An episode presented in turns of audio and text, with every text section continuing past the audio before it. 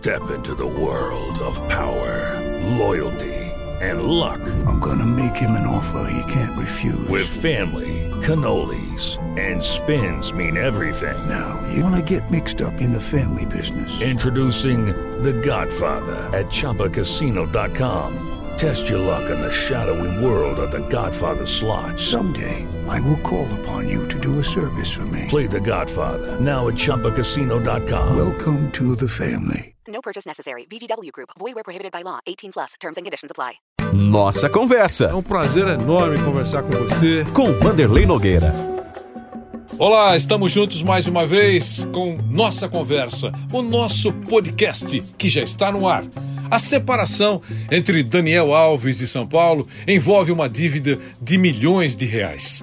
Os advogados das duas partes estão preparando as suas alegações. Sempre existe, claro, chance de conciliação antes de ações judiciais. Mas, se chegar à Justiça do Trabalho, como esse ramo do Poder Judiciário poderá avaliar a confusão? Eu pedi a ajuda do Dr. Rui César Públio Correia, juiz da Justiça do Trabalho, para entender, teoricamente, melhor essa confusão.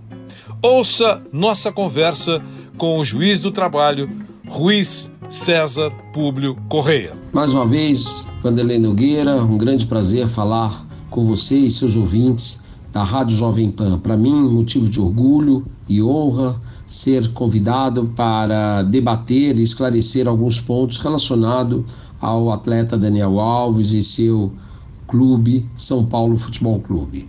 Uh, na realidade, é importante que a gente esclareça alguns pontos relacionados a esse assunto, mas antes de mais nada, uh, tem-se que estamos diante de um contrato de trabalho. A Lei Pelé fala que o atleta ele mantém um contrato de trabalho com seu empregador, no, no caso, o clube ou uma associação. É claro que não se trata de um contrato de trabalho comum como se fosse qualquer outro tipo de empregado. Tem as suas peculiaridades e tem as suas especificidades, até mesmo porque a lei assim estabelece. Mas é um contrato de trabalho onde tem que ser observado tanto os direitos e os deveres do atleta, bem como os direitos e deveres do clube.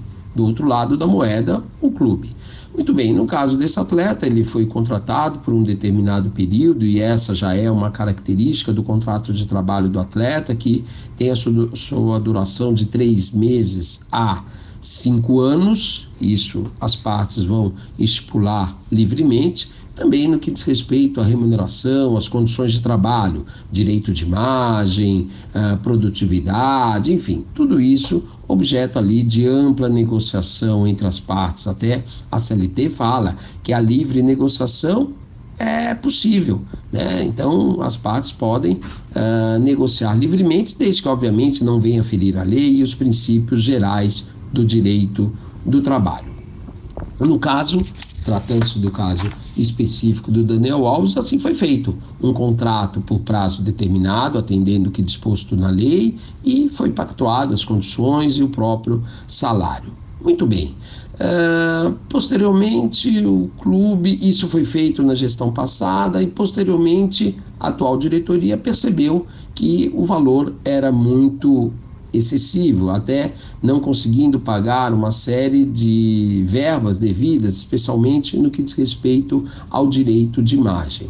Aliás, sobre isso, a, o artigo 87, letra A, diz que o direito de imagem está intimamente ligado a um contrato de trabalho. Mas tratando especificamente uh, tratando uh, do, do, próprio contrato uh, de trabalho desse jogador, ah, por um determinado momento, o clube entendeu que não era mais interessante mantê-lo no clube. Bom, qual seria a repercussão daí? Primeiro, que eu vejo é que o, o clube entendeu que ele não, ele queria estancar eventuais uh, débitos devidos ao, a esse jogador. A partir do momento que ele põe fim ao contrato de trabalho naquele momento, supostamente estaria findado este contrato de trabalho. A coisa não funciona muito bem desta maneira, porque na medida em que eu tenho um contrato de trabalho por prazo determinado, e esse é um contrato por prazo determinado, eu terei que honrá-lo até o final, salvo se algo acontecer, uma justa causa, uma, a morte do empregado, eh, a, a quebra da empresa, alguma coisa do tipo. Parece que não é nada disso. Então, existe sim uma cláusula compensatória, no sentido de rescindir, quando se houvesse uma rescisão antecipada do contrato de trabalho, obviamente deveria ser pago aí uma indenização. Mas no caso, nesse caso específico, o São Paulo reconhece que é devedor da importância de 11 milhões de reais, assim como é exatamente esse valor que o atleta está uh, pleiteando.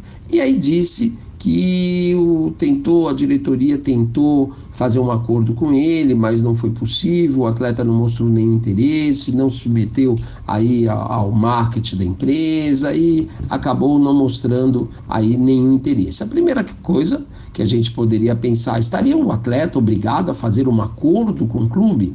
Não obstante, não obstante a conciliação ser perseguida em todos os ramos do processo, seja no processo civil, seja no processo de trabalho, uh, a parte não é obrigada a fazer acordo. Se ele entender que não, não deveria fazer acordo, ele não faz. A pessoa, alguém é, é credor da importância X, eu quero receber essa importância X. Não, mas eu quero que você parcele. Não, eu não vou parcelar, eu não tenho nada que parcelar. Aqui hum, é importante que em parentes nós uh, tratemos dessa de uma nova situação que a Lei Pelé prestigiou, que foi a responsabilização dos dirigentes. Ora, na medida em que eu contrato um determinado profissional, eu tenho que saber que eu vou ter que suportar uh, financeiramente esse profissional.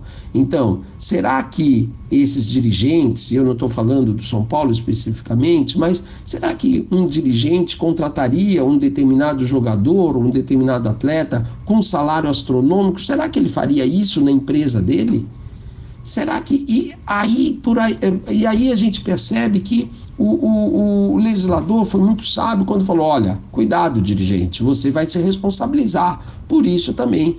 Aquilo que nós víamos no passado com aqueles dirigentes folclóricos, aqueles dirigentes que contratavam e depois pensavam como iam pagar os seus atletas, isso não tem mais espaço nos dias atuais. A legislação proíbe. E aqui é importante que a gente entenda que o, o, o, atleta, como qualquer empregado, ele tem que ter a sua dignidade preservada. Aliás, artigo 1 da Constituição Federal que fala da dignidade da pessoa humana, né, que valoriza exatamente esse princípio, que é um, um, um princípio internacional.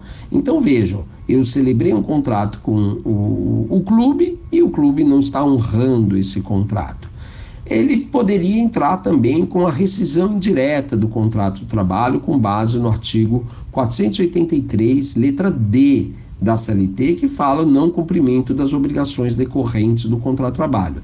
E o São Paulo reconhece que deve a ele determinada importância. Ora, se o artigo 87, letra A da Lei Pelé estabelece que o direito de imagem acompanha o contrato de trabalho, esse, então, nesse caso, empre... o, o clube não teria cumprido as obrigações do contrato de trabalho e ele estaria aí uh, autorizado a rescindir o, uh, seria determinado judicialmente que ele estaria uh, que ele rescindiria o contrato. Mas a postura do São Paulo, ao admitir que já deve os 11 milhões, já está economizando uma série de discussões se houve ou não houve o descumprimento do contrato de trabalho, porque o São Paulo já reconheceu, o São Paulo já admitiu isso. Então vejam, uh, nesse caso, das duas, uma, ou tenta-se é, fazer um acordo, apesar de eu ter dito que o acordo não é obrigatório, mas eu também disse que o acordo é perseguido na, na Justiça do Trabalho. Então, as partes devem tentar conciliar até a exaustão, vamos lá, vamos conversar, vamos tentar. Bom, não havendo acordo, a questão torna-se judicial. E aí sim, na medida em que o São Paulo, através de seus diretores, já declarou que deve, não tem muito a fazer, a não ser executar essa dívida. Então, indo para a Justiça do Trabalho, havendo a confissão judicial que o, que o clube está devendo, o judiciário vai entregar a prestação jurisdicional. E qual é a entrega dessa prestação jurisdicional? Fazer com, com que o clube venha a pagar. Tem aspectos também uh, do direito desportivo que o clube fica sujeito a eventuais punições pela FIFA, o órgão máximo do, do futebol mundial. E nesse caso também é mais uma, um, um, um fato que o São Paulo deve ponderar para fins de solucionar esta, esse caso. Enfim, Vanderlei, espero ter esclarecido e eu me coloco aqui à sua disposição, sem antes agradecer a oportunidade de estar com você e com toda a sua equipe. Ouviram? muitos capítulos, imagino, teremos pela frente. Obrigado pelo seu carinho, pela sua audiência. Foi ótimo ter você mais uma vez ao nosso lado, acompanhando o podcast Nossa Conversa. Até a próxima. Nossa Conversa. Mais uma vez agradeço a sua presença nessa nossa conversa. Com Vanderlei Nogueira.